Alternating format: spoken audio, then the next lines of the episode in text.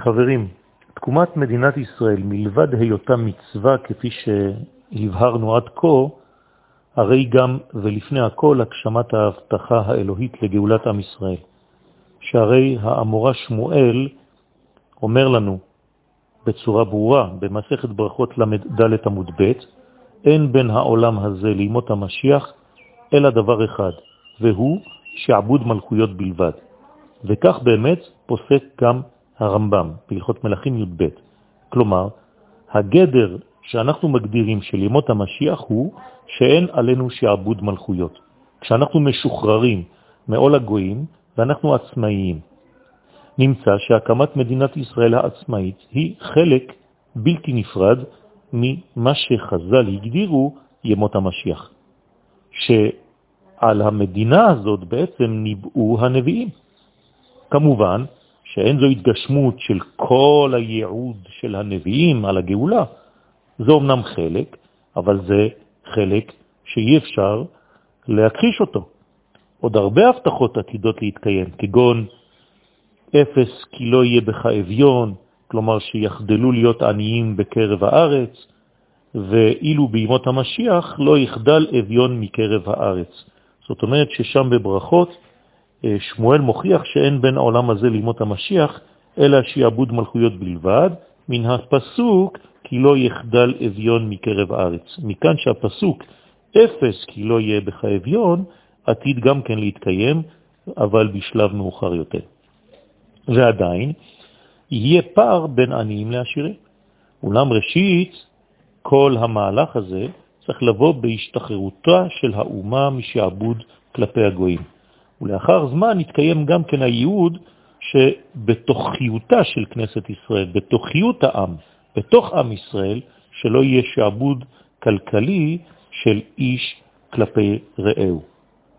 הקמת מדינת ישראל היא גם מצווה שמוטלת עלינו לעשותה, וגם קיום הבטחה מצד הקדוש ברוך הוא. רבים חושבים שיש סתירה בין מצווה לבין הבטחה, שהרי אם יש מצווה שמוטלת על האדם לקיימה, אז צריך לקיים אותה, ואילו הבטחה זה כאילו הקדוש ברוך הוא מקיים אותה. אז אה, לפי הטענה הזאת, על האדם להישאר פסיבי. אם הקדוש ברוך הוא הבטיח לי שהוא יהפוך אותי לעצמאות, לעצמאי, כעם עצמאי, ויסיר ממני כל שעבוד של מלכויות הגויים, אז אני לא צריך לעשות כלום, אין לי מה לדאוג. אפשר לשבת בחיבוק ידיים, בגלות, לא לעשות שום דבר, לא ליטול אחריות, אלא להמתין בסבלנות. זה לא עובד ככה. ההבטחה אינה פותרת את האדם מהמצווה. אדרבה, ההבטחה היא המחייבת אותי, ונותנת לי את ההצדקה ואת הטעם לעשות מצווה.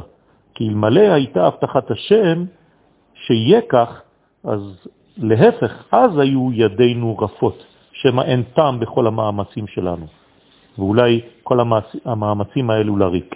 אבל ברגע שיש הבטחה אלוהית, הרי שאנחנו בטוחים שלבסוף נצליח לקיים את המצווה המוטלת עלינו לעשותה. למשל, הרמב"ם כותב שהתורה הבטיחה שעם ישראל יחזור בתשובה, בהלכות תשובה ז'.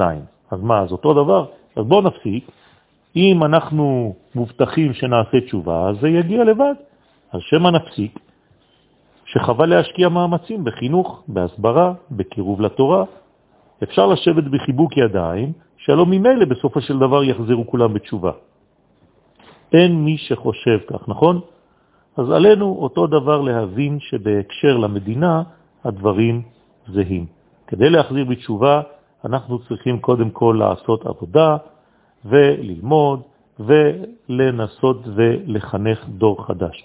התורה מבטיחה לנו שבסופו של דבר המאמצים האלה יישאו פרי, ועם ישראל באמת יעשה תשובה.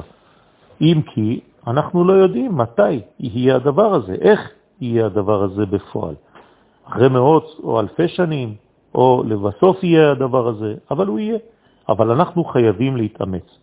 אז ההבטחה אינה סותרת את הבחירה החופשית ואת המאמץ.